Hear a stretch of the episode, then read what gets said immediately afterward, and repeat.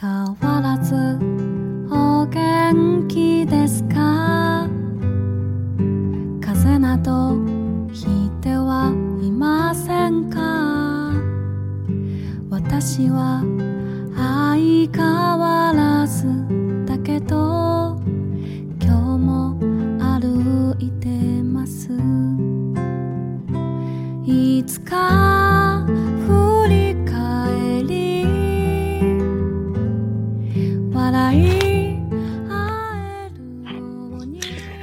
Hello，各位听众，你现在收听的是 FM 幺零六点九路人电台，男孩的复数是 gay。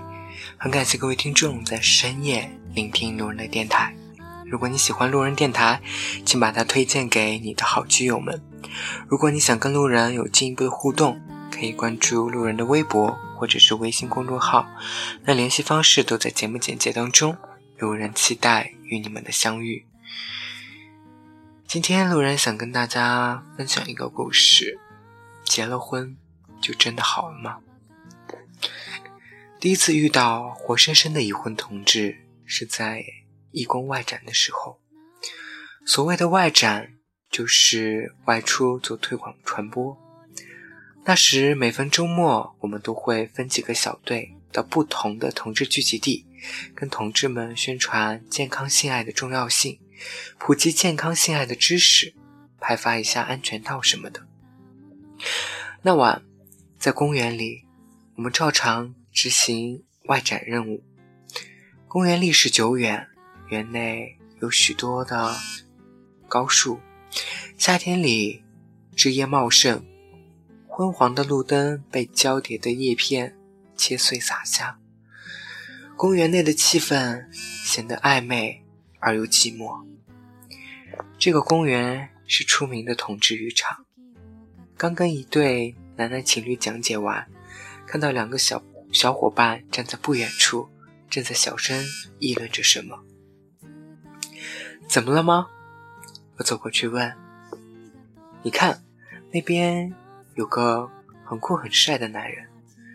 我们我们过去说话，他都不怎么搭理的。其中一名小 gay 说：“其实，即使是同志公益，也并不是每个同志都会愿意接受这一份好意。面对这种酷酷的、有点冷漠的同志，我们只能从谈心或假意约炮开始做沟通。”他坐在公园的长椅上，那个角落灯光很昏暗，他的脸型在昏暗的灯光下依旧是那样的棱角分明，刚毅而又略带沧桑。难怪两个义工小伙伴看到他，立马就花痴起来了。他双手撑着大腿上，脸看着脚下，显得有些落寞悲凉。我把义工的牌子取下，塞在包里，走过去，坐在他的旁边。你第一次来吗？我装作漫不经心。他看着我，没有说话。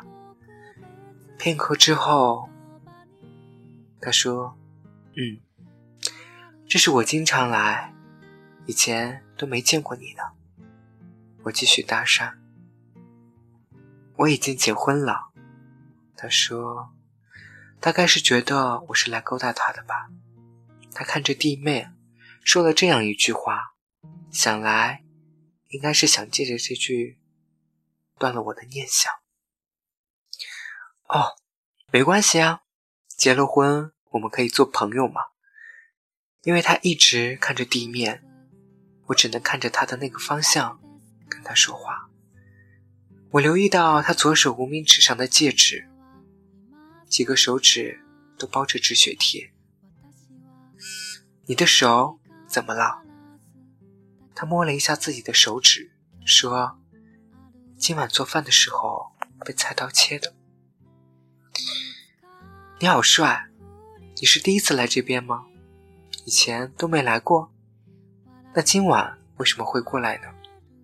我凑近问他，心里觉得有些郁闷。所以，来散散心。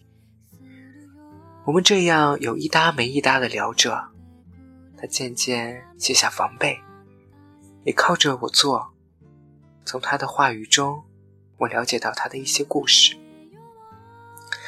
他那时三十有几，因为被家里逼婚的缘故，结婚了，已经有了一个女儿。当初家里让他结婚的时候，他并非心甘情愿，但是扛不住压力，而且他心里想着，也许结婚了，跟女人在一起了，同性恋的问题就可以纠正过来了。只是他低估无爱的婚姻生活对他来说有多难熬。结婚以后，他可以说没有一天是开心的。即使女儿出生的时候，他开心过，但是后来却越来越觉得惭愧。他努力试着去爱他的老婆，努力试着去享受两个人之间的性爱，但是他做不到。每次行房对他而言都如同受刑一般难受和别扭。但是他是个有责任感的男人，结婚之后他从来没有在外面乱搞过。即使偶尔用软件，也只是聊天。如此的压抑与努力，并没有让他得以扭转成异性恋，反而让他在心里感觉更加痛苦。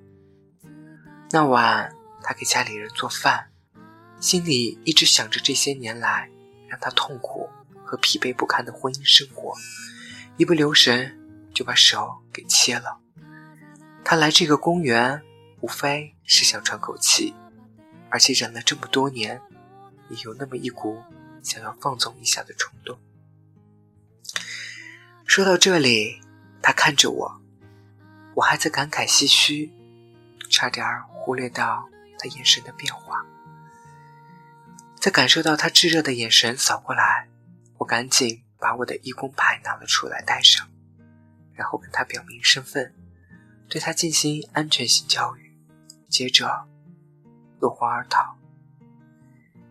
等到自己的第一位男友最终在家庭压力逼迫结婚，我才发现，原来同志的结婚这件事离自己。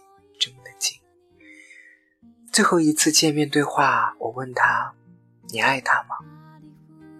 感情可以培养的，日久生情。”你确定你结婚之后不会对男性再有任何念想，不会再找其他男人？他沉默了好一会儿，然后跟我说：“我是个负责的男人，结婚之后无论如何，我都不会离开他，我会控制自己，让他好好过日子。”我是个负责的男人吗？对我，你就没有很负责？当初说爱我的时候，你有考虑过这样的一切一句承诺包含的责任吗？我并没有继续去追问他，那之后再也没有联系了。我们幸福吗？我不知道。有些事情不知道，或许会更好。未来、婚姻、家庭这些词语。貌似是同志圈子里大家尽量避而不谈的话题。每次说起，身边的小伙伴总是各种感慨。面对国内的大环境，大部分同志都选择得过且过，能拖一天是一天。后来，我遇到了更多的男人，各种各样的男人。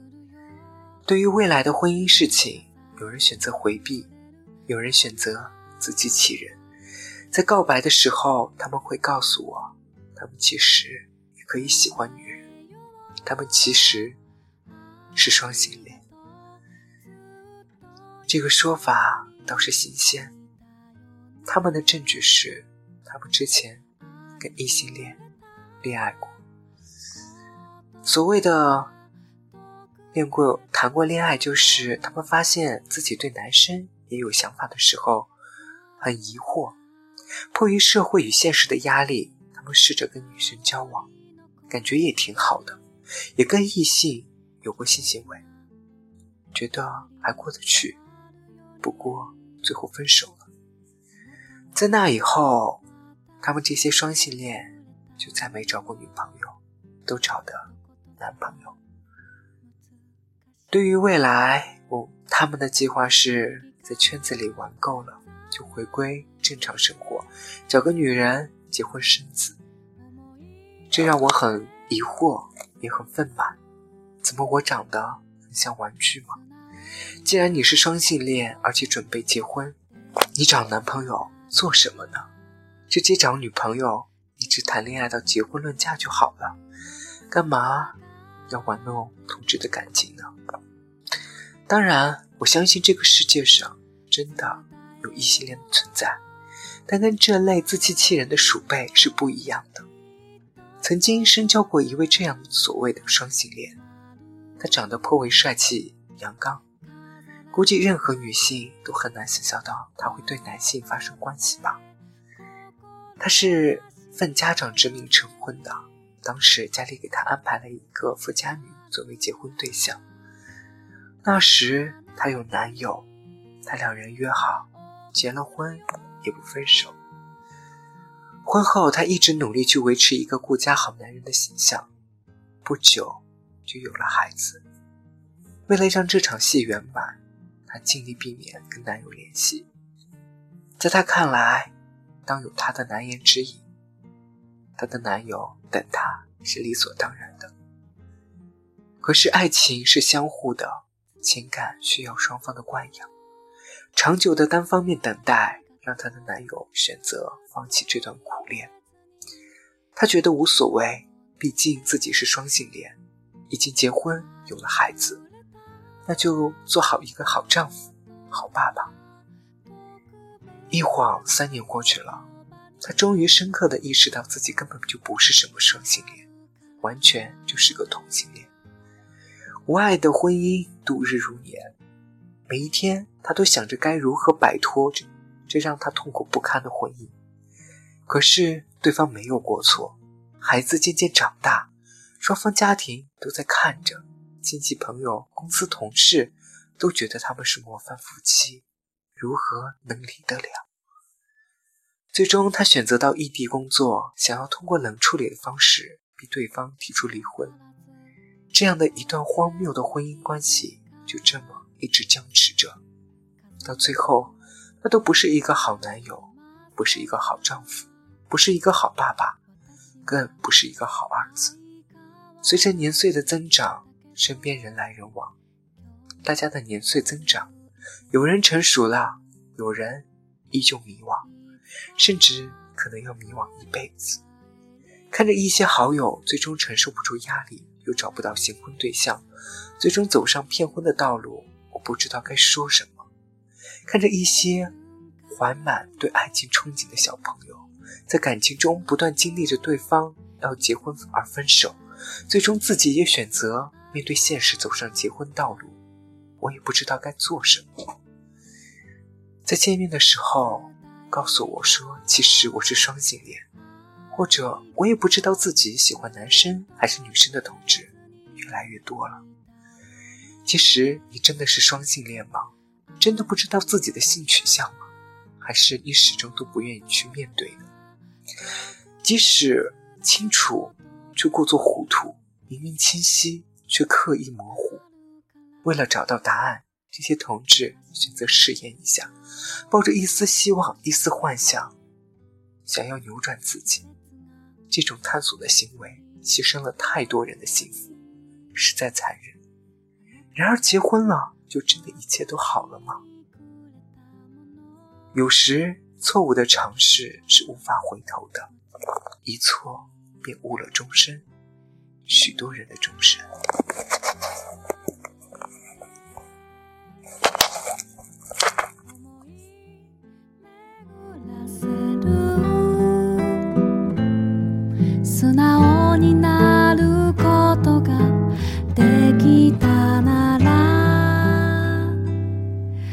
की ओर